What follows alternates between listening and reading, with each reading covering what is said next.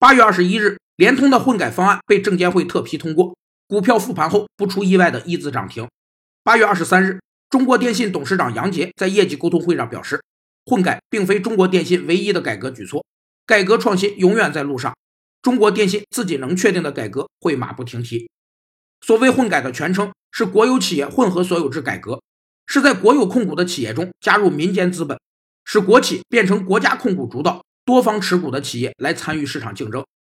混合所有制的目的不是为了混合而混合，混改的初衷或主要目标，一方面是带来法人治理结构的优化，增加国企竞争力和活力，提高国企的市场意识，使国企更加适应市场的转变；另一方面是让民营企业在国企董事会中有真正的发言权，可以参与国企的管理和运营。从联通的混改方案来看，哪怕是出了巨资的巨头民营企业，在国企中仍然没有实质的管理权。民营企业只是为国企装点了一下门面。